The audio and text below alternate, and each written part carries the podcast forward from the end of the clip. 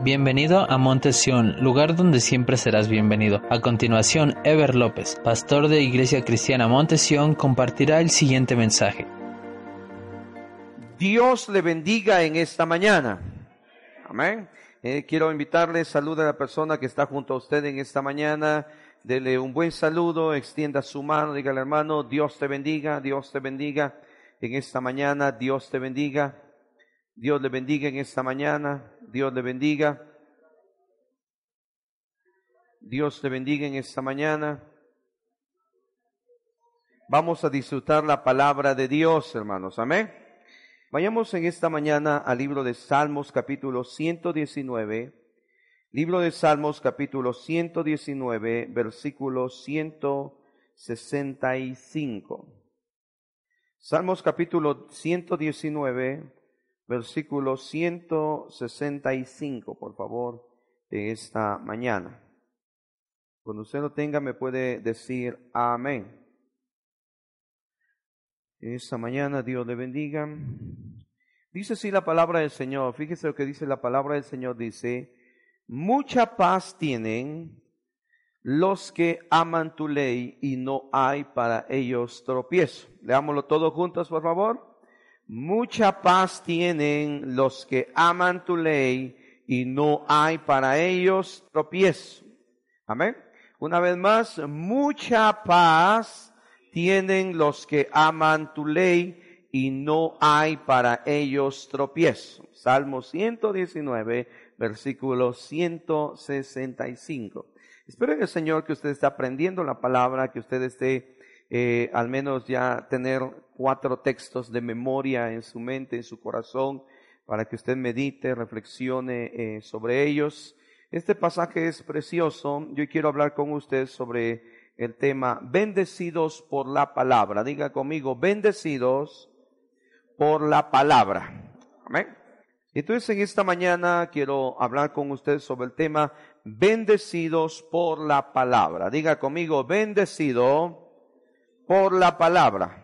Amén. Dígale que está a su lado, la palabra de Dios te bendice, dígale. Amén. Entonces, eh, Dios nos bendice por medio de su palabra. Ahora, ¿por qué, ¿por qué es que Dios nos bendice por medio de su palabra? Algo, algo que yo debo comprender es esto, hermano. Yo voy a estar insistiendo en esto. Eh, no se trata de eh, si lees la Biblia durante todo el año, porque hay gente que dice, tres veces he leído la Biblia, y eso es bueno. Es bueno leer la Biblia, es bueno leer la palabra de Dios. Pero si la palabra de Dios no la aceptas, no la crees y no la vives en tu vida, entonces no es muy productivo el hecho de que la leas tres, cuatro, cinco veces al año. no es, no es de gran eh, eh, eh, fruto para nuestra vida. Entonces, cuando yo entiendo que Dios me bendice por medio de la palabra, es porque la Biblia es lo que Dios ha dicho para mí. Diga conmigo, la Biblia es lo que Dios ha dicho para mí. Amén. O sea, la Biblia eh, nos habla de Dios directamente. Es el tema central de la palabra del Señor es Dios. Eh, eh, eh, Dios Padre, Dios Hijo, Dios Espíritu Santo, la obra de la, obra de Dios, la manifestación de Dios, el poder de Dios, la grandeza de Dios, el poder de Dios, la persona de Dios, pero, pero también habla sobre mi vida y habla para mi vida. Es por esa razón que Dios me bendice por medio de su palabra y es aquí donde viene lo fundamental, hermanos, de, de buscar la ley de Dios, de buscar los mandamientos de Dios para nuestra vida, entender qué es lo que Dios quiere para nosotros. Eh, eh, cuando lees la palabra del Señor, tienes que acercarte bajo ese contexto. ¿Qué es lo que Dios quiere para mi vida y qué es lo que Dios quiere de mi vida? Algo muy sencillo. Si no nos acercamos con esa actitud a la palabra de Dios, no vamos a encontrar los grandes tesoros que la palabra de Dios tiene para nuestra vida. No vamos a encontrar la riqueza de la palabra de Dios para nuestra vida. No vamos a encontrar esa bendición que llega a nuestra vida por medio de la palabra de Dios. En esta mañana yo quiero hablar con usted sobre dos formas en que nos bendice la palabra. Número uno, dice el Salmo, dice el Salmo 119, versículo 165, dice, mucha paz tienen los que aman tu ley. Diga conmigo, mucha paz tenemos los que amamos la ley de Dios. Amén.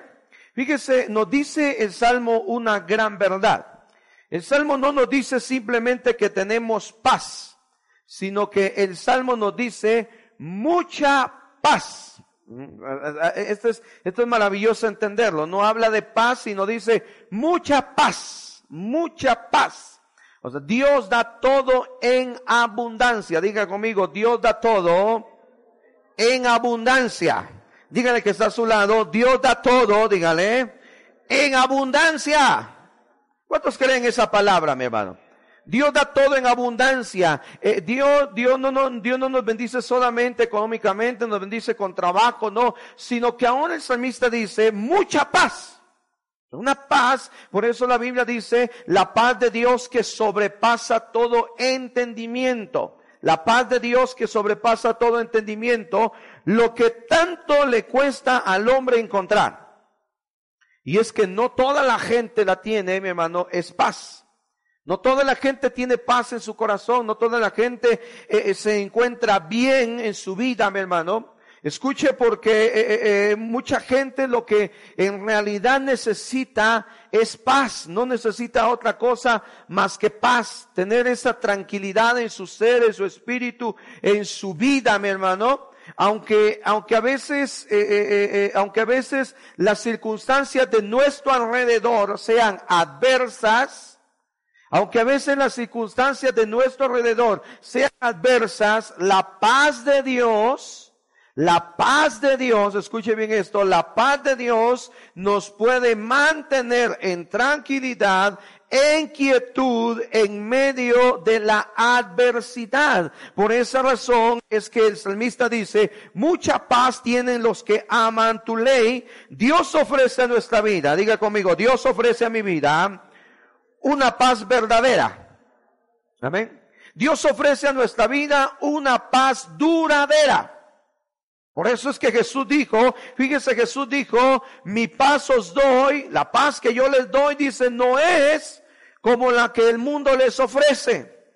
La paz que yo les doy, dijo Jesús, eh, no es como la que el mundo da.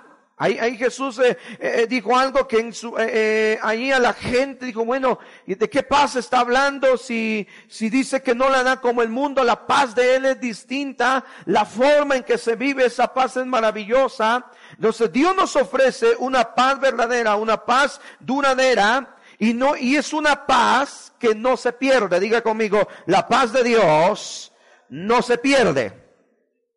Es que la paz que ofrece el mundo, mi hermano, es efímera. La paz que ofrece el mundo es efímera.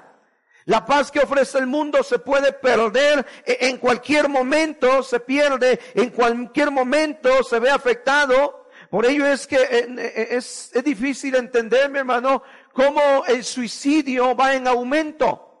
E, el, el suicidio va en aumento. La gente, mi hermano, la gente se está quitando la vida hay, gente, mi hermano, que eh, esta semana se quitó la vida, gente desesperada, gente cansada, gente triste, que sentía que a nadie le importaba, que sentía o, que pensaba que eh, a nadie lo valoraba, que nadie se interesaba por él o por ella. Y entonces dijeron, ¿sabes qué? Me quito la vida. Y lo más alarmante, escuche por favor, y esto va para los padres de familia que le pongan atención a sus hijos, porque lo más alarmante es que no se está suicidando gente adulta. Se están suicidando jóvenes. Eso es lo que está sucediendo. Eso es lo que está pasando. Un estudio reveló que, que, en un alto porcentaje el pensamiento de suicidio está en la mente de muchos jóvenes. Porque se dan cuenta que nadie los quiere, nadie los aprecia. A sus padres no les importa, a sus padres no les ponen atención. Y entonces ellos se encuentran en un mundo en el cual no hay sentido para vivir. Es, es, algo tremendo lo que, lo que está pasando, mi hermano. Es algo tremendo lo que está sucediendo. Porque hay una paz y la paz de Dios es en el interior. Diga conmigo, la paz de Dios es en mi interior. O sea, usted donde necesita estar tranquilo no es afuera. O sea, donde nosotros necesitamos estar tranquilos no es afuera. Donde nosotros necesitamos estar tranquilos y donde nosotros necesitamos vivir en paz es, es en el interior, allí, en nuestro ser, en nuestro corazón, en nuestra alma. Es ahí donde tiene que ser puesta esa paz para que mi espíritu sea apaciguado. Hay gente que vive, mi hermano, con una agitación de espíritu tremenda todos los días. Ahora, es interesante lo que nos dice el Salmo porque nos muestra la fuente de paz. Nos dice, el salmista nos dice, ¿dónde se genera la paz para nuestra vida? Diga conmigo, mi paz la encuentro en la palabra de Dios. Ajá. Mi paz la encuentro en la palabra de Dios. Por eso es que el salmista dice, los que aman tu ley. ¿Y quiénes son los que aman la ley de Dios? Son aquellos que estudian la palabra, son aquellos que escudriñan la palabra, son aquellos que meditan en la palabra de Dios. Usted puede ver gente muy, usted puede ver cristianos que viven muy tranquilos a pesar de que tienen muchos problemas y, y, a pesar de que tienen necesidades, pero viven muy tranquilos. Y también puede ver a otro tipo de cristianos que vive preocupado toda la vida. Toda la vida. Usted no encuentra buenas palabras en esos cristianos. Usted va a escuchar que ese cristiano siempre tiene un conflicto siempre tiene una queja, siempre tiene algo de que lamentarse. Y no es, y no son las circunstancias externas, sino son los conflictos que hay en nuestro corazón, porque no hay quietud, porque no hay paz. Y es aquí entonces donde viene la palabra de Dios. Mientras yo tenga, mientras yo reciba más palabra, diga conmigo, mientras yo reciba más palabra de Dios, voy a tener paz. Mientras usted, mientras usted reciba más la palabra de Dios, usted va a tener paz. La paz y la tranquilidad de nuestra vida se puede perder en cualquier momento. La paz que usted tiene, mi hermano, en cualquier momento se puede perder en cualquier momento. No, no, le ha pasado a usted, mi hermano, que de repente eh, usted está enfermo y de repente es una enfermedad eh, seria la que usted tiene y siempre hay alguno que viene y le dice, ah, yo conozco un amigo que se murió de eso. ¿En serio? no, en serio, mi hermano. Por eso usted eh, tiene que tener cuidado, escúcheme bien. ¿Con qué gente platica? Díganle que está a su lado. Cuida con quién platicas, dígale. Sí, usted, usted tiene que cuidar con quién platica. Usted tiene que cuidar de qué habla. ¿Sí? ¿De qué habla? ¿De qué habla? Si yo voy a hablar con un pesimista toda la vida, tengo el gran riesgo de volverme yo un pesimista. Si yo hablo siempre con alguien que está quejándose, entonces eh, yo corro el riesgo de, de, que un día eso me afecte a mi vida. Entonces, una mala noticia puede robarte la paz. Un problema. Un problema, o sea, toda tu vida está bien, ves que todo marcha bien, ves que la, las situaciones a tu alrededor están bien y de la noche a la mañana un problema puede robarte la paz. Una adversidad provoca incertidumbre. Una adversidad provoca incertidumbre. Posiblemente ahorita estás viviendo un problema, estás viviendo una situación que te está provocando incertidumbre, que no sabes qué va a pasar. Hay gente que está ahorita en su vida con esta cuestión, el decir, no sé qué va a pasar. No sé qué va a suceder. Recuerda la viuda de Sarepta, aquella mujer a la que llegó Elías y le dijo, dame de comer. Y la mujer dijo, mira, mm, ya no tengo nada, ya no tengo mucho, solamente, fíjese las palabras de esta mujer, solamente tengo un puñado de harina y solamente tengo un puñado de aceite, dije un poco de aceite, y fíjese, dice, y de allí nos vamos a dejar morir. Esa mujer no sabía qué iba a pasar, la situación era tan difícil, la situación era, era un caos, había hambre, había escasez. Y a eso se le suma, al hambre la escasez se le suma de que era pobre y era viuda. Y aquella mujer dice, no sabemos qué vamos a hacer. No sabemos qué vamos a hacer. Yo ahorita voy a, voy a cocinar esto y de allí quién sabe qué va a ser de nosotros, pero entonces viene la palabra, viene la palabra y Elías así lo dijo, mujer, así ha dicho Dios. Fíjese en qué momento llegó la palabra. La palabra de Dios llegó cuando aquella mujer ya sabía, aquella mujer ya tenía determinado en su mente y su corazón y dice la mujer, ya no tenemos, no sé qué vamos a hacer. No sé qué va a pasar con nuestra vida. Había incertidumbre, pero entonces Elías viene y dice, he aquí, así dice el Señor. Dios, Dios te ha enviado una palabra y esa palabra dice así, no va a faltar el aceite y no va a escasear la harina en tu vida y en tu casa. Amén. O sea, si usted es una persona que está con incertidumbre, la, la adversidad viene a provocar incertidumbre, nos roba la paz. Nos roba la paz de una manera tan tremenda. Pero cuando la palabra de Dios llega a mi vida, cuando yo recibo la palabra de Dios, entonces mi vida es fortalecida y mi vida es consolada. Ahora usted dirá, ¿de qué manera sucede esto? ¿De qué manera encuentro paz por medio de la palabra de Dios? Muy sencillo, mi hermano. Diga conmigo, la palabra de Dios cubre toda necesidad en nuestra vida.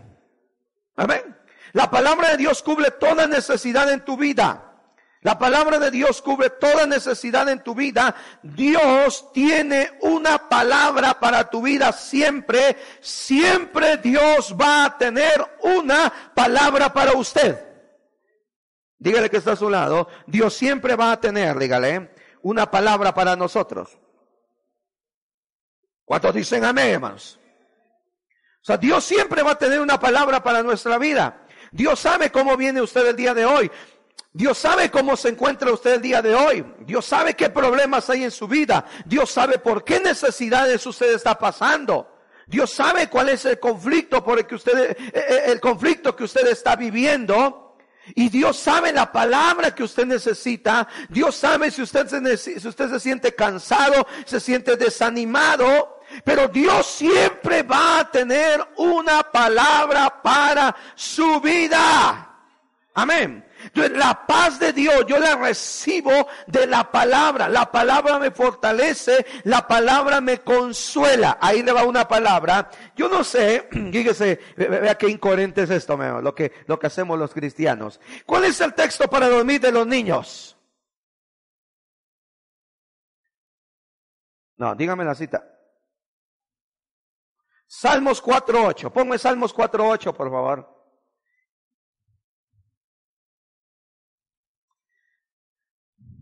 ¿Lo tiene usted? Bueno, dice así.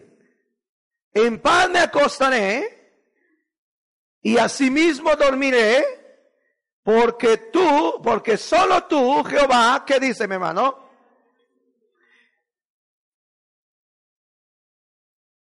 ¿Quién le dijo a usted que ese texto era para los niños? Y ahí vamos a la cama. ¿Ya te vas a dormir, hijo? Ya. Ah, ok. Acuéstate. Ahí acostamos a nuestros niños, los acostamos, los tapamos. Vamos a, repetir tu texto, mijo. Y sí está el niñito. En paz me acostaré y asimismo dormiré, porque solo tú, Jehová, me haces vivir confiado. Amén. Ya, duérmete, hijo. Yo nunca he visto un niño con arritmia Sí, yo nunca he visto un niño con arritmia, hermano, ¿eh? Yo nunca he visto a, un niño con ansiedad. Yo nunca he visto un niño que no pueda dormir por los problemas. ¿Qué le parece si mejor usted como papá antes de dormir se va y le dice a su hijo, hijo, ya me voy a dormir? Ah, ok, papá. Y entonces que el niño vaya a su cama, el niño lo tape y el niño le diga, a ver, papá, vamos a, vamos a repetir tu texto y usted lo repite. ¿Cuántos dicen amén? Sí, en serio. Es que yo, yo lo único, escúcheme bien, yo lo único que he visto en mis hijos cuando están durmiendo, que se están riendo. Están dormidos. Ajá. O están hablando de lo que jugaron. Ajá. Usted adulto tenga cuidado lo que confiesa en la noche, ¿eh? Si usted habla en la noche, tenga cuidado de que usted confiese en la noche. Porque ahí sí que como dice, dice, dice el, principio policiaco, todo lo que usted diga puede ser usado en su contra. Sí, pero yo, yo, lo, yo lo que veo a mis hijos, porque de repente veo, eh, estamos acostados y, y, veo a mis hijos que están, están dormidos y se están sonriendo. Pero usted, vuelta y vuelta para la, la vuelta y vuelta. No se puede dormir y si duerme no descansa. Por esa razón, eh, eh, eh, mire, una cosa es dormir y otra cosa es descansar. Eso es algo importante, fíjese. En paz me acostaré y asimismo dormiré porque solo tú Jehová me haces vivir confiado. Ahora, ¿cuándo dijo eso el salmista David? El salmista David, cuando el salmista David dijo esto, el salmista David se encontraba en medio de una guerra. Estaba rodeado de enemigos. En cualquier momento dado podían entrar por él. En cualquier momento podían ir por él. Él era el rey, era el primero que tenían que matar. Para que un ejército fuera derrotado, tenían que matar a su rey. Ese principio del ajedrez. matas al rey y ahí se acabó el juego.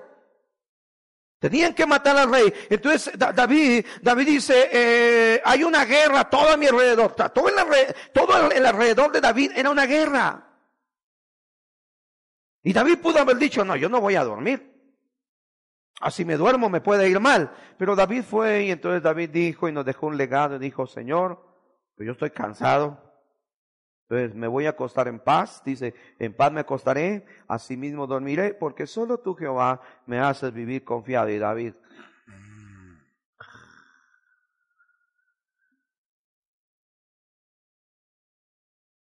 Por eso es que la palabra te da paz. Porque ve aquí dice, solo tú, diga conmigo, solo Dios me hace vivir confiado. Amén. O sea, yo tengo un padre, diga conmigo, yo tengo un padre. Amén. ¿Quién es su padre? Dios, diga conmigo, mi padre es Dios. Ajá. Entonces lo que usted, lo que usted cristiano tendría que hacer es vivir confiado. Yo soy hijo, yo, yo soy hijo, pregúntele a sus hijos de qué se preocupan.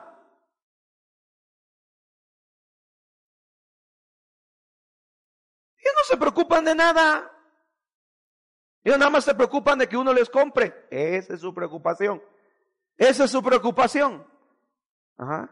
Pero vea, el niño se levanta, yo, de una manera muy sencilla lo hemos explicado. El niño no se, el niño anoche no se durmió diciendo, híjole, mañana quién sabe si vamos a tener para comer, quién sabe si va a haber esto, qué valor, si va a haber leche, si va a haber ah, cereal, eh, no sabemos, no sabemos si va a haber. No, él se durmió, él, él, descansó. Y, y, y, a eso es a lo que lleva David a, cuando leemos la palabra. Lo que, a lo que David, a lo que David te lleva dice, tú duerme en paz. Dígale que está a su lado, tú duerme en paz, dígale. ¿Cuántos dicen amén? Hay gente que dice, hasta que me muera voy a descansar. No, pues pobre de usted. No, en serio. Es que dice, hasta que me muera, hasta allí voy a descansar. Ah, bueno, en primer lugar, consejo para que descansen a todos los padres, ya dejen a sus hijos casados.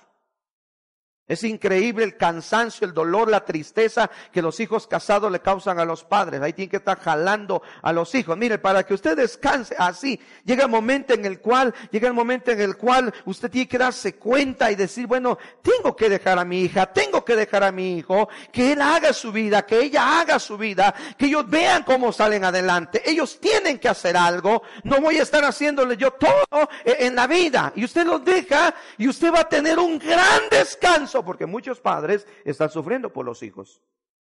No, yo sé que no hay ningún amén. ¿Algún papá valiente aquí que se quiera ganar 100 pesos? Es que eh, eh, ese amén, hasta ese amén lo pagaría, ¿ves? Y como estamos en el buen fin, hay ofertas.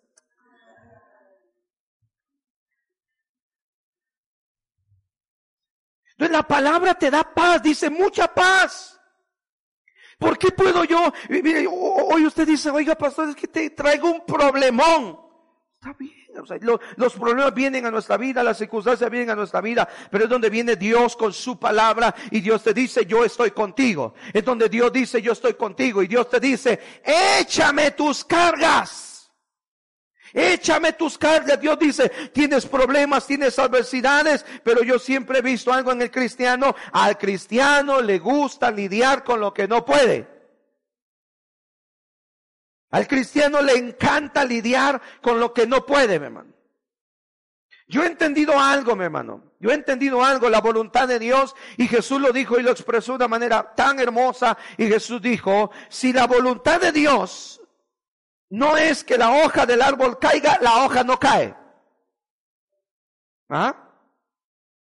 Así de simple y sencillamente. O sea, si Dios no quiere que la hoja del árbol caiga, la hoja no cae.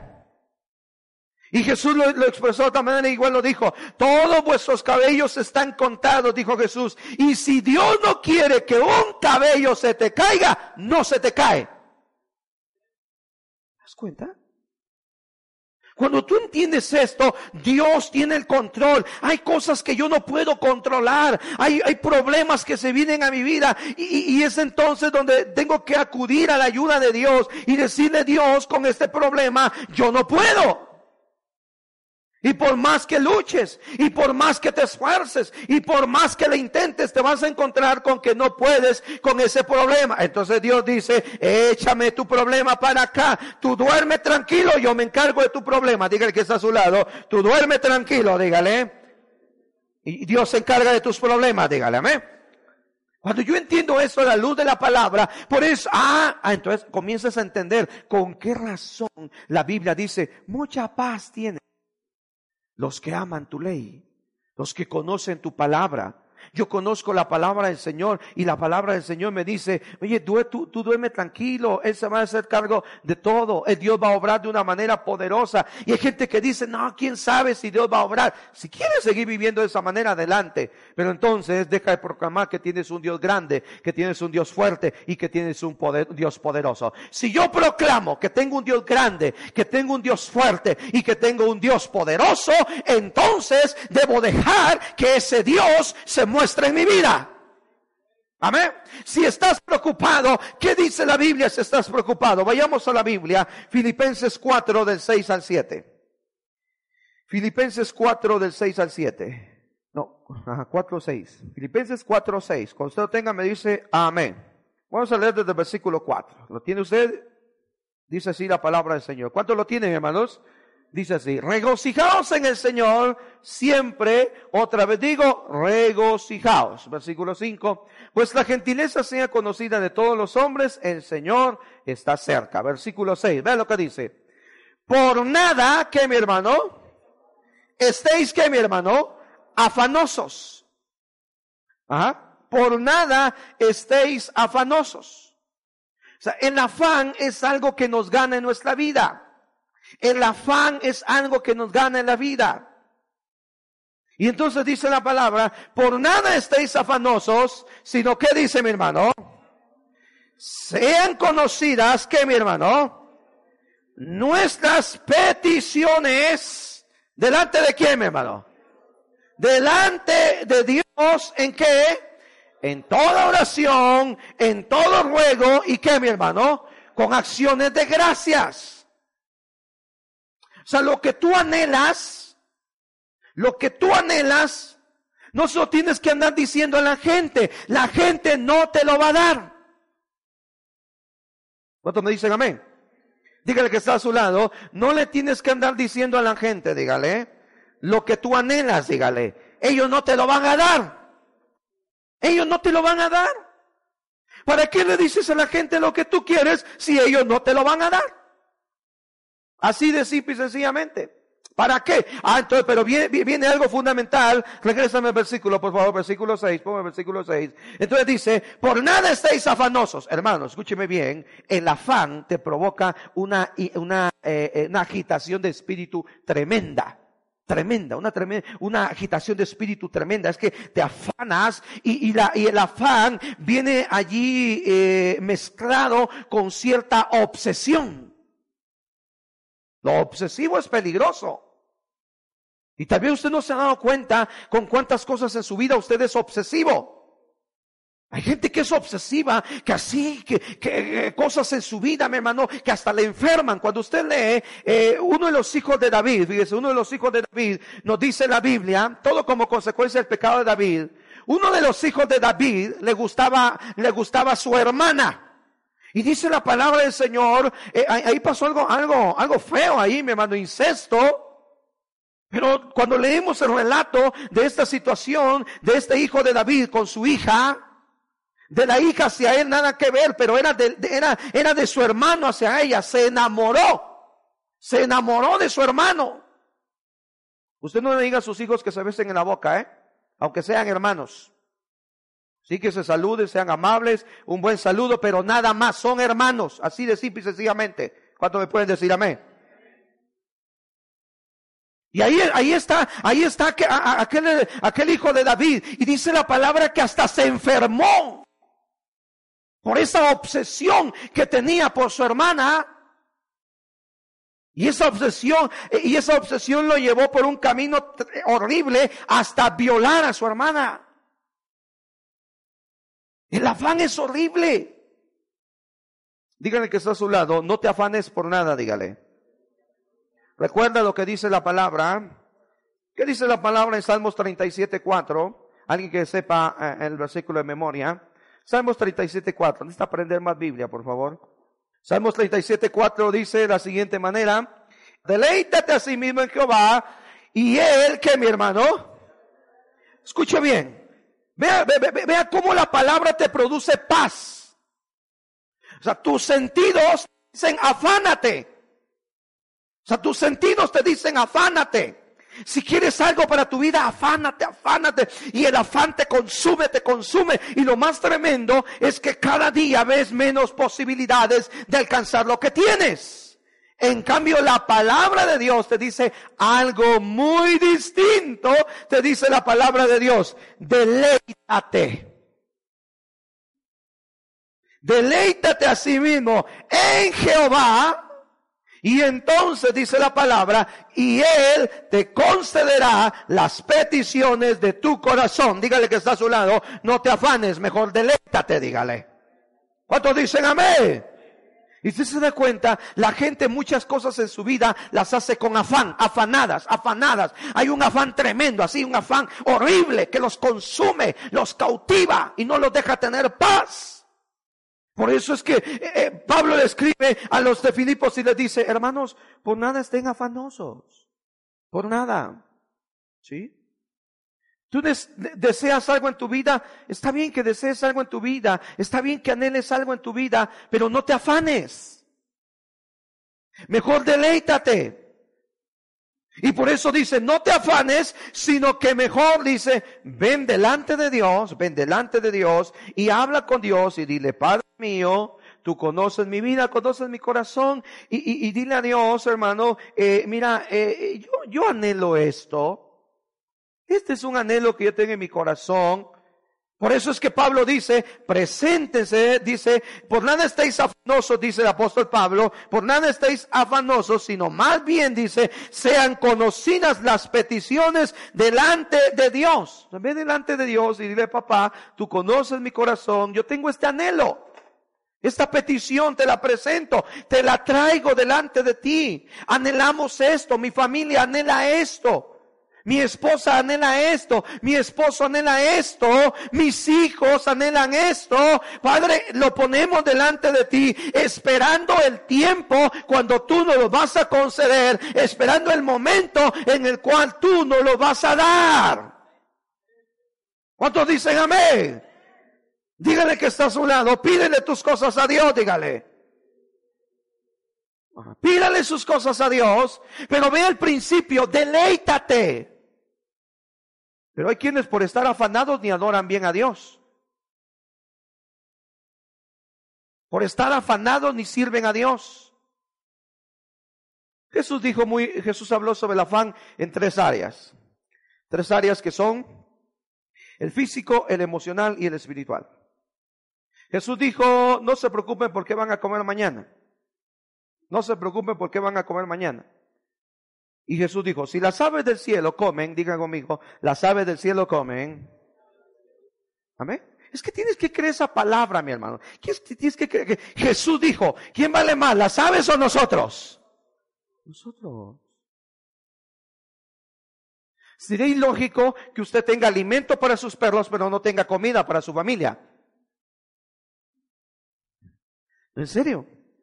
Claro que si usted tiene una mascota, entonces usted tiene que ver cómo le hace para darle de comer. Porque hasta ahí la injusticia social. ¿Qué culpa tiene el perro de ir a caer donde no le van a dar de comer? ¿En serio, hermanos? Entonces, eh, eh, sería que usted diga, eh, eh, eh tengo para la vacuna de mi perro, pero no tengo para la vacuna de mi hijo. De que los hay, los hay. Diga conmigo, yo valgo mucho para Dios. Ah, entonces Dios dice, Jesús dijo, no se preocupen, habrá provisión. Diga conmigo, siempre habrá provisión de Dios. A ver, siempre habrá provisión de Dios, siempre habrá provisión de Dios, siempre habrá provisión de Dios, siempre. Y entonces Jesús viene, mi hermano, Jesús viene y dice, a ver señores, los niños del campo, hermosos, preciosos, dice, ellos no hilan, ellos no trabajan, dice, pero vean, ni aún Salomón se vistió como uno de ellos. Tiene que ver con lo emocional. ¿Ve usted cuántos conflictos emocionales tenemos? Usted tiene que estabilizar sus emociones. Dígale que está a su lado. Estabiliza tus emociones, dígale. Y por último Jesús dijo, señores, por más que ustedes quieran crecer algo más, dice, no van a lograr crecer. Así de simple y sencillo. No se afanen por eso. ¿Cuántos dicen amén? Cuando tú entiendes esto a la luz de la palabra, ahora quiero que reflexiones. ¿Qué es lo que está provocando afán en tu vida en este momento? ¿Qué es lo que está provocando afán en tu vida en este momento? Muchos de ustedes están afanados. ¿Usted se siente solo? Salmo 91, 15, con él estaré yo en la angustia. Ah, sí, Señor, yo no estoy solo. Diga conmigo, yo no estoy solo. No estás solo, hermano. Por eso dice la Biblia, entonces mucha paz tienen los que aman tu ley. Usted tiene miedo. Mire, yo, espero que usted sea uno de los que usted como cristiano ya ha cambiado su manera de hablar. tenemos una manera de hablar muy mala, muy fea. Y decimos, escucha, hay algunos que todavía lo dicen así, salimos de nuestra casa, pero quién sabe si regresamos. Bueno, será usted porque yo siempre regreso, hermano. No, pastor, es que tanta delincuencia. No, sí sabemos, sabemos que hay tanta delincuencia, hermano. Tanta delincuencia. Este que fui a Guatemala viví una experiencia horrible, hermano, en mi tierra nos pasó algo pues normal, pero que hayan muy feo. Y que a cierto día de la semana ni, ni siquiera, bueno, que iba como la mitad del tiempo que estaba allá, yo ya me quería venir, hermano. Me sentí tan inseguro tan, tan inseguro me sentía ya, hermano. Ya, ya, ya, este, mis hermanos me dicen, ya no salgan, que ya no salgan tus niños, ya no salgan ustedes, dice, porque eh, eh, está horrible la delincuencia, hermano. Está horrible, está horrible. Ustedes ahí en Guatemala no pueden ir con su celular en la mano, se acercan a punta de pistola y dicen, dame tu celular. Así de simple y sencillamente, hermano. Usted era aquí también, sí, pero no es lo mismo como allá. Allá está horrible, está, está espantoso, hermano. Y entonces, mi, mi, familia, mis hermanos me dicen, ya no salgan, ya no salgan tus niños, ya, ya, ya ustedes, tu esposa y vos ya no salís, ya, ya, aquí, adentro. Me, me sentí así, hermano, así horrible. Ah, yo digo, mi esposa, lástima, no nos podemos ir ya, le digo, porque ya, ya salir de aquí, salir de, irme para México. Bien dice que como México no hay dos. Ya ve ahorita, amén, amén. Pues trabaje por México traiga almas para Cristo. Amén. Ah, pero entonces dice, ah, pero ah, ah, ¿quién sabe? Salimos, pero ¿quién sabe si regresamos? Oye, entonces, ¿qué dice la Biblia? ¿Qué me dice Salmo 121, versículo 8? ¿Qué me dice Salmo 121, versículo 8? Jehová guardará tu salida y tu entrada. ¿Qué dice mi hermano? Desde ahora y para cuándo? Y para siempre. Para siempre. Entonces, usted y yo no podemos vivir con miedo. Usted y yo no podemos decir, quién sabe si salimos, salimos, pero quién sabe si regresamos. ¿Cómo, cómo? Entonces, entonces ¿dónde queda Dios? Usted no tiene que vivir como el impío. Dice la revista Salomón que el impío huye sin que nadie le persiga. El impío huye sin que nadie le persiga. Así dice la palabra del Señor. El impío huye sin que nadie le persiga. Usted tiene que vivir tranquilo. Dígale que está a su lado, vive tranquilo, hermano, dígale. ¿Sí? Nuestra vida nos la estamos acabando en tantos afanes. En tantos afanes estamos eh, eh, eh, acabándonos nuestra vida. Dice que esta semana leí por ahí un, un, un, pensamiento, no, no, no sabemos la autenticidad, si en realidad lo escribió esta persona, no lo escribió esta persona, eh, de Steve Jobs, el, creador de Mac, eh, toda esa marca famosa, eh, toda una tecnología, y, y, me llamó la atención, no, no sabemos su autenticidad, si en realidad él lo dijo o no lo dijo, incluso ponen una imagen de él cuando está demacrado, está siendo acabado por la enfermedad, pero me llamó la atención, si lo escribió él, pues qué bueno, si no lo escribió él, pues qué bien tocó nuestros sentimientos el que lo escribió. Porque dice lo siguiente, dice más o menos así, dice, al final de mi vida, dice, estando en un hospital, lo único que me puedo dar cuenta es que, dice, tuve, tuve mucho éxito, pero poca alegría. Y me llamó la atención una frase, y dice, ¿sabe usted cuál es la cama más cara del mundo?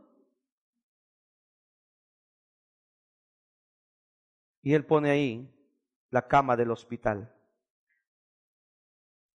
Y, da todo un relato y habla de cómo dice, nos llevamos nuestra vida buscando éxito, eh, amasando riqueza, haciendo bienes materiales, dice, y nos olvidamos del amor, nos olvidamos de las relaciones, nos olvidamos de la familia, Y, usted dirá, ah, eso le pasó a él porque era así. Eso se da a todos los niveles. A todos los niveles sociales se da esa situación. Porque en todos puede haber afán. Dígale que está a su lado, ya no te afanes por nada, dígale. Lo que Dios te va a dar, dígale, te lo va a dar. ¿Sí? ¿Cuántos dicen amén? Pues entonces donde, donde, dice el Salmo, los que aman tu ley tienen mucha paz. Por que está a su lado, dígale, yo tengo mucha paz. ¿Cuántos tienen mucha paz en este lugar? Muchos quieren encontrar paz sin meditar, sin reflexionar en la palabra. Y usted debe ser responsable de leer la palabra de Dios. Si usted no lee la palabra de Dios, no va a encontrar paz. no va a encontrar paz. Filosofías modernas, como dicen, la paz podemos encontrarla por medio del yoga. Mentira. Mentira. esa, esa, esa es paz de este mundo y esa paz se pierde en cualquier momento. Entonces, todo a tu alrededor puede estar malo y usted por dentro. Tranquilo. Tranquilo. Hay crisis, sí. Si hay crisis, pero hay un Dios y es mi Dios, diga conmigo, es mi Dios. Ajá. Él es mi Dios y Él tiene el control de todo. Él tiene el control de todo, hermanos. Así es simplemente. Cuando, cuando tienes la soberanía de Dios y dices, bueno, hay crisis, sí hay crisis, en, hay crisis en todas las esferas, hay crisis en todas las eh, eh, cosas del hombre, crisis eh, familiar, económica, de salud, hay montón de crisis, hay crisis de parejas, a tu alrededor todo puede estar malo, pero cuando la paz de Dios está en tu corazón, olvídate, hermano. La gente va a decir, ¿qué le pasa a esa gente? Por eso la gente dice, ¿qué le pasa a los cristianos? ¿Que no tienen problemas? Sí, sí tenemos problemas. Pero tenemos un Dios que es más grande y que es poderoso y que me puede ayudar y que está dispuesto a ayudarme, mi hermano. Amén. La palabra me infunde aliento. Dígale que está a su lado. La palabra nos infunde aliento, dígale. La palabra infunde aliento, la palabra da fuerzas. Ahora, ¿por qué la palabra de Dios te da fuerzas? Porque me habla de las promesas de Dios. Cuando usted va a la Biblia, usted en la Biblia va a encontrar promesas. Diga conmigo, yo en la Biblia encuentro promesas. Promesa, Dios te promete, Dios te promete. Lo que Dios dice es una promesa, la palabra de Dios es una promesa. Hay promesa para tu vida. Pero que esa promesa se cumpla, ese ya es, ya es asunto suyo. Cuando usted cree en Dios, cuando usted cree la palabra de Dios, cuando usted cree que en realidad lo que Dios dijo es verdad. Por ello es que a mí me impacta la vida de Sara y dice Sara, porque ella sabía, ella había creído que era fiel el que había prometido. Dios no es hombre para que mienta, ni es hijo de hombre para que se arrepienta. Por eso es donde viene la palabra. Mucha paz tienen. Si usted no vive, escúcheme bien, escúcheme bien cristiano, si tú no vives con paz es porque así, así te gusta vivir. Si usted, si usted vive, si usted, si usted le encanta estar peleando en su matrimonio, así le, así le gustó ya a usted vivir. Pastor, pero ¿cómo nos dice eso? Es que usted porque no vive con ese hombre que a mí me tocó. Usted no vive con esa mujer que a mí me tocó. ¿Pero qué dice la Biblia? Escuche lo que te voy a explicar ahorita a los matrimonios. No pretendas que tu marido sea perfecto, porque eso te causa mucho conflicto, y mayormente las mujeres. Ahorita al decir yo, esto me estoy exponiendo a que los hombres hagan su santa voluntad. ¿Ah? Y ahorita hasta anotaron la fecha. 15 de octubre del 2015, bien dijo el pastor, bendecidos por la palabra. Ya oíste, mujer, no soy perfecto. No estoy, justificando las cosas malas que ustedes hacen. Pero ¿qué dice la Biblia? Perdón, perdona, perdona, perdona. Si usted no perdona, usted no saca adelante un matrimonio. Así es simplemente. Si usted no perdona, si usted no perdona, usted no saca adelante un matrimonio. Jamás, jamás va a sacar usted adelante un matrimonio si usted no perdona. ¿Cuántos dicen amén? Número dos, diga conmigo, le, regresemos a Salmo 119, por favor, versículo 165. Salmo 119, versículo 165 dice, mucha paz tienen los que aman tu ley. ¿Y qué dice mi hermano? No hay para ellos tropiezo. Bueno, cuando usted tiene la palabra de Dios, cuando usted tiene la palabra de Dios en su vida, entonces usted está en la capacidad de no equivocarse. Así. Por, ahora viene una pregunta. ¿Por qué se equivoca un cristiano? Y viene la respuesta, por ignorar el consejo que le da la palabra de Dios. Por eso te equivocas. Por eso te equivocas, hermano. Y ahí van. Por eso te equivocas, hermano. Dígale que está a su lado, por eso nos equivocamos, dígale.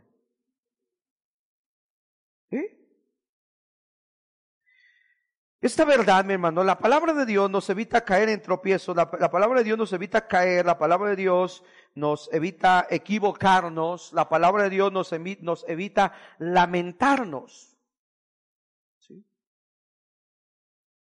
La palabra de Dios te evita, equivocarte, la palabra de Dios te evita lamentarte. ¿Cuántas cosas en tu vida aún te, aún te la tienes que estar lamentando? Y, la, y, y, y lamentablemente vamos a ese punto porque ignoramos lo que dice la palabra del Señor. De repente actuamos de una manera incorrecta, mi hermano, y entonces ignoramos la palabra del Señor. Eh, cuando usted no pide consejo de Dios y no pide consejo de la palabra, es porque usted va a hacer las cosas como usted quiere. Y ya, ya está más que claro, en algunos, eh, eh, eh, ya está más que claro, y es, esto está más que claro, que hacer las cosas como yo pienso me ha salido mal. Pero me ha salido mal, hermano.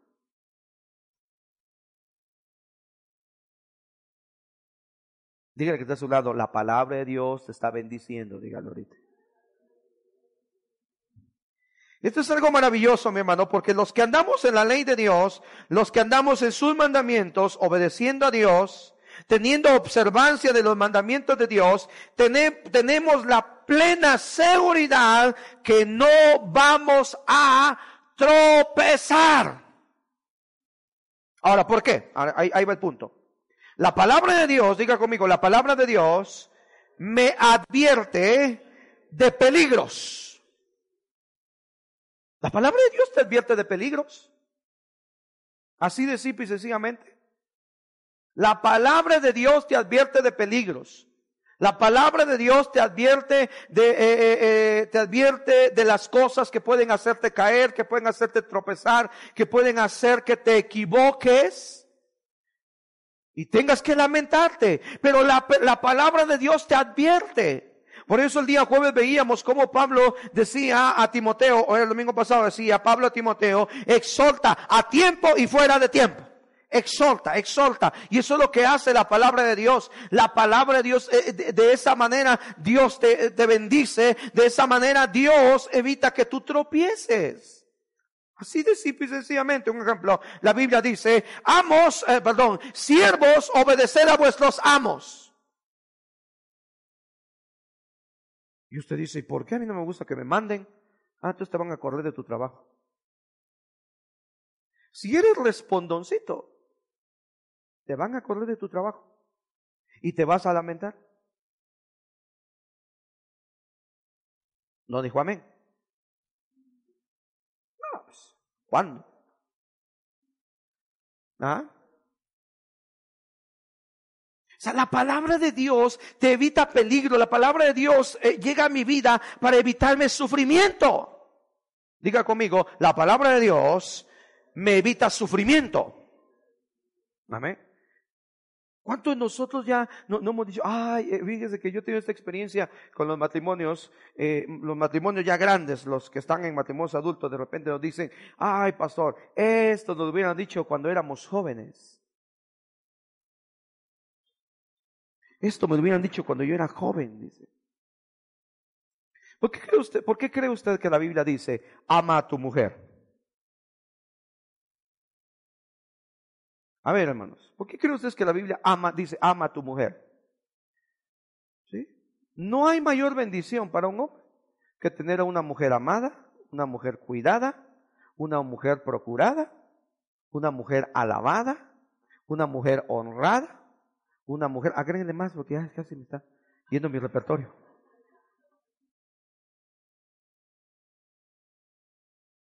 Entonces tienes en casa una princesa, no que se cree princesa, Tú la haces princesa.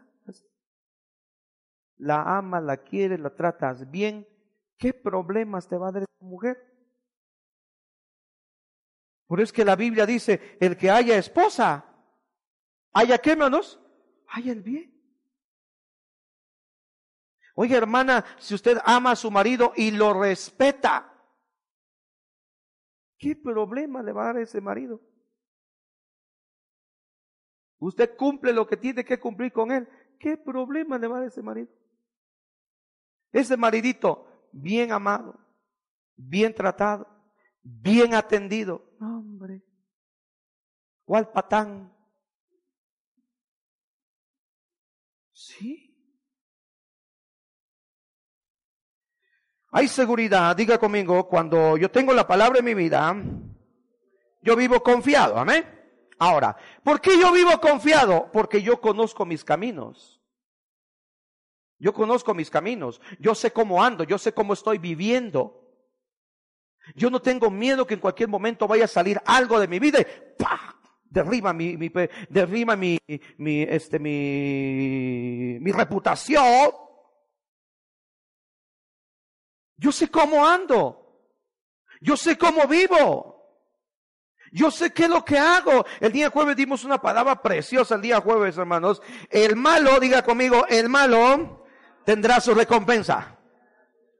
Si tú eres un mal esposo, vas a tener tu recompensa, ¿eh? Si usted es una mala esposa, usted va a tener su recompensa. Porque cuando hablamos del malo, yo decía el día jueves, cuando hablamos del malo pensamos en el violador, en el asesino, en el narcotraficante, en el asaltante. No, esa gente es mala, mala, mala. ¿Y no? No, no digo que no sean malos, pero no solamente ellos son malos. Hay esposos que son malos. Hay esposas que son malas. Hay hijos que son malos. Y la Biblia lo que me dice es, el malo, eh, dice, dijo, leímos el día, día jueves, decía, el malo no tendrá buen fin. Diga conmigo, el malo no tendrá buen fin. Y en cambio el bueno, dice la palabra, el bueno alcanza el favor de Dios y el favor de Dios perdura para toda la vida. Amén. Entonces yo sé cómo ando, yo sé cómo son mis caminos. Sin embargo, cuando ando en malos pasos, cuando ando haciendo cosas incorrectas, eso me preocupa inseguridad. ¿Tienes miedo que te descubran? Ah, si tienes algo oculto no puedes dormir. Si andas haciendo cosas malas, sabes que en cualquier momento te van a caer. Te van a caer en tu trabajo, te va a caer tu jefe, te va a caer el dueño del negocio, el dueño de la empresa, te va a caer tu mujer, te va a caer tu marido, joven señorita, te van a caer tus padres. ¿Y sabes qué, y sabes qué provoca eso? Que tú no estés, que tú no estés tranquilo, que no vivas en paz. Y toda la vida tienes que estar mintiendo. Y el problema es que entre tanta mentira vas a sacar la verdad. ¿Y cómo vive esa gente? Vive insegura. Pero cuando tienes la palabra de Dios y la palabra, y, tú dices, bueno, eh, eh, mira, escucha lo que te voy a explicar ahorita. El ser cristiano es un asunto entre Dios y yo, nada más. ¿Sí? El que usted sea salvo, solamente usted lo sabe y Dios, nada más. Por eso es que dice la Biblia que en el día que estemos delante del Señor van a ver, van a ver, pero grandes sorpresas. ¿eh? En tu nombre echamos fuera demonios, sí, pero hacías cosas malas. En tu nombre sanamos enfermos, sí, pero hacías pecado. En tu nombre profetizamos, sí, pero andabas en pecado y no te conozco. Te vas al infierno. A Dios no le interesan tus obras. A Dios le interesa tu carácter. Dígale que está a su lado. A Dios no le interesan tus obras, dígale. A Dios le interesa tu carácter, dígale. Por eso le mencionaba a mi hermano, cuando yo ando haciendo cosas malas, entonces yo caigo en la posición del impío. ¿Y cuál es la posición del impío? La posición del impío es lo que nos dice por la vista. El impío huye sin que nadie le persiga. ¿Sabía usted que hay gente que tiene delirio de persecución? Delirio de persecución. Hay gente que tiene delirio de persecución. Siente que lo andan siguiendo, siente que no andan controlando. Ah, pero es por el hecho de que no hay paz en tu corazón porque sabes que andas en algo malo. La palabra de Dios es luz para nuestra vida, para nuestro diario vivir. La palabra de Dios me ayuda a tomar decisiones. Diga conmigo, la palabra de Dios me ayuda a tomar decisiones. Señores, nuestra vida está sustentada en decisiones. Y tus decisiones pueden ser buenas o pueden ser malas. No pueden ser medias buenas y medias, medias malas. ¿Cómo, ¿Cómo le fue? Pues me fue medio bien. No, ya no diga medio bien. Me fue mal. O sea, medio bien es medio bien es mal. Bien es bien, y ya simple y sencillamente. Me fue bien, pastor. ¿Por qué te fue bien? Porque tomaste una buena decisión. ¿Y por qué tomaste una buena decisión? No fue por tu, no fue por tu sabiduría, fue porque fuiste, fuiste a la palabra de Dios, tenías un problema, tenías una situación en la, que tenías que decidir, viste el consejo de la palabra de Dios, y eso te ayudó. Esto es, esto es verdad, mi hermano, ya que la palabra de Dios hace tres cosas. La vida del hombre necesita tres cosas. La vida del hombre necesita enseñanza. Diga conmigo, yo necesito enseñanza. Necesito instrucción. Y necesito corrección. Si esas tres cosas no están en tu vida, por eso es que estás equivocándote. Pero como no tenemos la capacidad de decir, oiga, enséñeme, Pensamos que lo sabemos todo. Pensamos que ya, ya somos lo máximo en conocimiento, ¿no? Siempre vas a necesitar enseñanza, enseñanza, instrucción y corrección. Todos los muchachos que no han escuchado enseñanza, instrucción y corrección de sus padres hoy en día derraman lágrimas. Eso es lo que necesita tu vida. Yo puedo estar seguro y confiado que me va a ir bien. Diga conmigo, yo estoy confiado que me va a ir bien. Estamos a un mes, que 15, 16 días de que termine el año. Se fue 2015, hermano.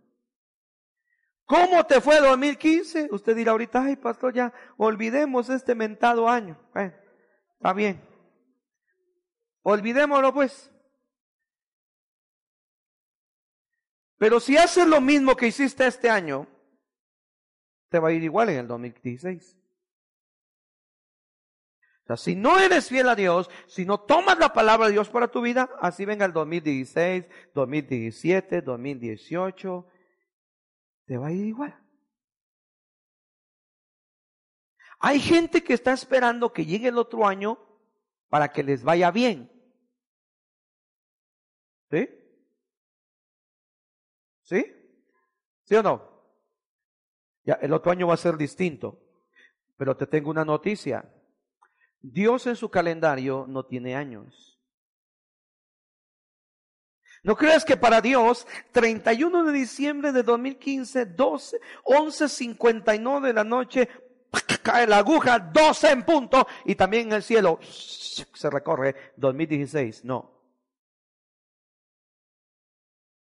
Recordemos que día, este, segundos, minutos, horas, días, semanas, meses y años se llama cronos y es el tiempo humano, es el tiempo del hombre.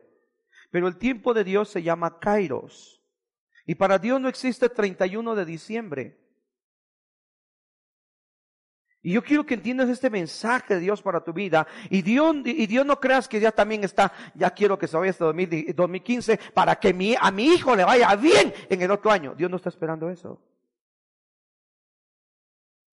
Porque Dios le dijo a Josué, Solamente te pido algo, José, o te aconsejo algo, le dijo Dios a Josué. Cuida, cuida de hacer conforme a lo que está escrito en la ley que le mandé a mi siervo Moisés. Y entonces todo lo que hagas, ¿qué va a suceder? ¿Qué va a suceder? Dígalo sin miedo, ¿qué va a suceder? Me va a salir bien me va a salir bien. Pero si yo como cristiano olvido esa palabra, mi hermano, yo puedo vivir confiado que no voy a tropezar siempre y cuando viva en la palabra de Dios. En el momento que yo decido hacer las cosas conforme a mi pensamiento, estoy en riesgo de equivocarme. Por eso la Biblia dice, no seas sabio en tu propia opinión. El salmista David, al decirnos que no hay tropiezo, al decirnos que no vamos a caer, que no vamos a equivocar, no está diciendo que no hay oportunidad para tropezar. Ah, pero como yo tengo la palabra y la palabra es luz, la palabra alumbra mi camino, la palabra es dirección, la palabra me marca el camino por el cual yo debo andar y Dios, diga conmigo, Dios no me va a hacer caer. Sea, Dios no te va a hacer caer, hermano. Dios no te va a hacer caer. Usted se ha dado cuenta, los niños, cuando son niños, ellos caminan como ellos quieren. Ellos cruzan la calle sin darse cuenta si viene coche no viene coche. A ellos no les interesa nada. Por eso es que el papá siempre tiene que estar al pendiente de su hijo cuando va en la calle. Y un consejo, cuando usted vaya caminando en la calle con sus hijos, jamás ponga a sus hijos en el lado de la calle. Tiene que ponerlos en el lado de la barda. Ahí tiene que barda o cerco, lo que, haya en la banqueta, siempre póngalos en el fondo, no los ponga en la orilla. ¿Cómo enoja ir manejando y hay gente así? Usted tiene, mire, ¿no, ¿no se da cuenta de la habilidad de los niños? Un niño, mire así. Un niño corre y el adulto, por más habilidoso que sea, el adulto no lo alcanza. Pero yo puedo, yo, yo diga conmigo, yo, yo vivo confiado que no voy a tropezar. Dígale que está a su lado. Yo vivo confiado en Dios, dígale, que no voy a tropezar. Yo puedo vivir confiado en eso. Puedo tener la certeza de eso en mi vida. Y esa amistad no está diciendo que, que no van a haber obstáculos, que no van a haber oportunidades de caer o de tropezar, sino más bien la sabiduría y la inteligencia que nos provee la palabra de Dios nos permite elegir lo mejor para nosotros. La palabra de Dios no solamente es para que ahí la tengas y la tengas, no, la palabra de Dios te tiene que dar sabiduría y te tiene que dar inteligencia. La palabra de Dios me prepara para vivir. Diga conmigo, la palabra de Dios me prepara para vivir. ¿Sí? La palabra del Señor te prepara para enfrentar cualquiera que sea tu situación. Por eso es que Pablo dijo, por todo y para todo yo estoy preparado. Así dijo el apóstol Pablo. Si a usted le gusta recitar eh, eh Filipenses 3.13, ¿es 3.13? El de todo lo puedo en Cristo que me fortalece. 4.13. 4.13 creo. Bueno. Ahí lo corrobora usted bien, ahorita se me por ese texto. Pero el texto dice, todo lo puedo en Cristo que me fortalece. Ah, pero él viene hablando en un contexto. Y el apóstol Pablo dice, estoy acostumbrado a tener y a no tener. Estoy acostumbrado a tener en abundancia y también estoy acostumbrado a tener escasez. vayamos a la Biblia porque no, cómo cambiamos. Es tremendo cómo cambiamos cuando las cosas no van bien en nuestra vida. Filipenses 4, 12. 4, 12. Ponme 12. 4, 12. Vea lo que dice. Dice así la palabra del Señor. Sé vivir, que mi hermano. ¿Y qué dice? Escuche, eh, eh, esto, esto es madurez. Ajá. Esto es madurez, hermano. Hay gente que tiene y se vuelve loca.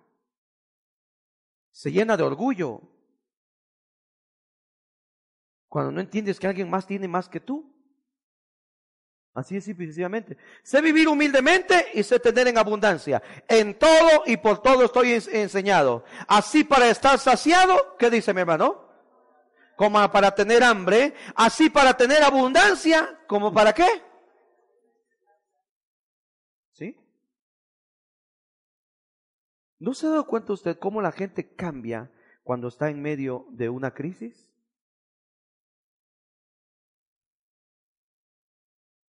Obsérvese usted. Y desafíese usted ser el mismo cristiano. Claro, si usted es buen cristiano, ser ese mismo buen cristiano, si le está yendo bien, manténgase en, manténgase en ese nivel, resístase al orgullo.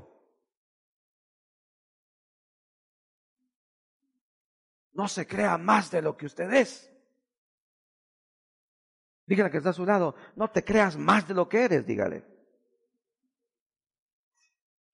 No se crea usted más de lo que usted es. Cuídese del orgullo.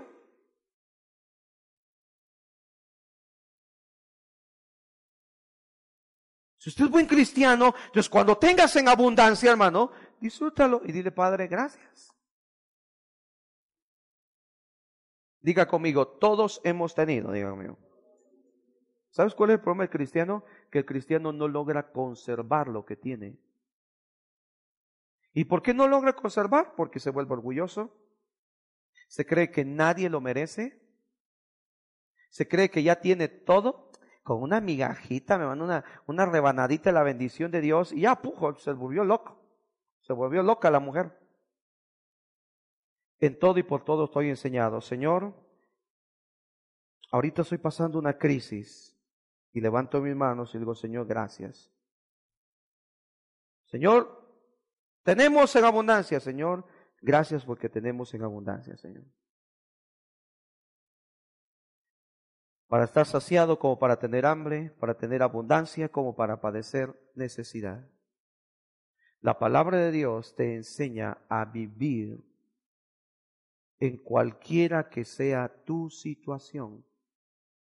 Si tú tienes la palabra de Dios en tu vida, la palabra misma te instruye, el Espíritu Santo te instruye, te dice, oye, este tiempo es distinto al que estabas viviendo, entonces tienes que adaptarte a este tiempo.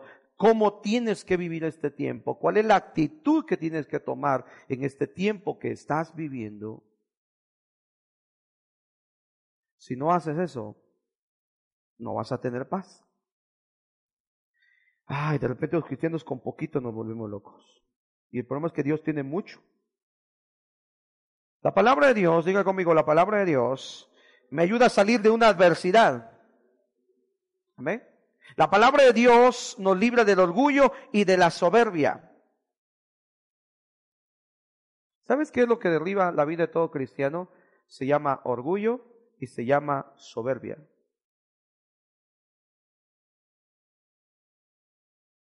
Claro, yo reconocer que soy orgulloso, alma mía. ¿Cómo se atreve a decirme que yo soy orgulloso? ¿De dónde sacó que yo soy orgulloso? No, hermano, lo veo. No se preocupe. El orgullo y la soberbia. Más adelante te voy a predicar las siete cosas que abomina Dios, que nos habla por la vista Salomón. Y entre esas siete cosas está el orgullo y la soberbia. ¿Te das cuenta cómo la palabra de Dios te bendice? Dice, mucha paz tienen los que aman tu ley y no hay tropiezo para ellos. Usted dirá, oye, pastor, entonces me está diciendo que yo no me puedo equivocar. Es que si, si, te, si ignoras lo que Dios dice en tu vida, entonces sí corres el riesgo de equivocarte. Véalo humanamente. Humanamente los hijos tenemos que escuchar a los padres. Mira, le, voy a explicar una realidad de nosotros los padres. Nosotros los padres ya cargamos errores en nuestras espaldas. Errores que le costaron a la familia. Y que hasta posiblemente ustedes como, como hijos lo vivieron. Con esa autoridad y esa experiencia es que el papá habla y dice, hijo, ten cuidado, hija, ten cuidado. Los consejos van en base a esa experiencia. Porque nosotros los padres, antes de equivocarnos, pensábamos igual que no podríamos, que nosotros no nos equivocábamos. Si tomas en cuenta el consejo de la palabra de Dios, entonces tienes esa capacidad de no caer, de no equivocarte y que todo lo que tú hagas te salga bien, sea bendecido y sea próspero por el Señor. Bendición de Dios es la que no añade tristeza. Todo lo que tú anheles, no tienes por qué afanarte. Si Dios, esto es lo que tienes que decirle a Dios, si Él te lo quiere dar, te lo va a dar. En su tiempo y en su forma. Y Él va a mover los recursos, Él va a mover todo lo que sea necesario para concederte el anhelo y el deseo de tu corazón. Levanta tus manos, quiero orar por usted en esta tarde, Padre, en el nombre de Jesús. Que en esta tarde haya venido una palabra de paz sobre estos corazones, Señor, en el nombre de Jesús. Bendice a mi hermano, bendice a mi hermana, bendice al joven, a la señora, Señor. Solamente tú sabes cómo se encuentra ese hombre, cómo se encuentra esa mujer, Señor. Ese hombre que no le ha dicho a su mujer cómo se siente, que no le ha dicho a su familia cómo se siente, Señor, pero tú sí lo conoces. Esa mujer, Señor, que viene atribulada en esta tarde, Señor, en el nombre de Jesús. Matrimonios, parejas que en esta tarde vienen, familias que en esta tarde vienen y que posiblemente dijeron, no sabemos qué va a pasar con nosotros. Hoy viene una palabra para tu vida. Hoy viene una palabra a tu corazón. Habla al corazón de cada uno de ellos, Señor. Que tu palabra les ministre en esta tarde. Que tu palabra le llene en esta tarde, Señor. En el nombre de Jesús de Nazaret, Señor. Mucha paz. Mucha paz venga al corazón atribulado. Mucha paz venga al espíritu agitado, Señor a esos sentimientos que no están estables. Venga tu paz, establezca tu paz en el corazón de ese hombre, de esa mujer, señores, en el nombre de Jesús de Nazaret en esta noche. Gracias, Padre, por tu palabra. Porque tu palabra me alienta, tu palabra me fortalece, tu palabra me levanta, tu palabra me consuela, tu palabra, Señor, me vuelve al camino correcto, Padre. En el nombre de Jesús bendigo la vida de tu iglesia, Señor. Y hoy declaramos esa palabra. Mucha paz, pero mucha paz tienen los que aman tu ley y no hay tropiezo para ellos, Padre. En esta tarde te pedimos con todo nuestro corazón, enséñanos, enséñanos por medio de tu palabra, instruyenos por medio de tu palabra, corrígenos por medio de tu palabra, Señor, a fin de que nuestro caminar sea bueno y que el transitar de esta vida, Señor, podamos ver todos los días, podamos ver días buenos en medio del caos que vive este mundo, Señor. Gracias porque podemos vivir confiados en ti y en tu palabra, Señor. En Cristo Jesús. Amén, Señor. Y amén, Padre. Gracias. Amén.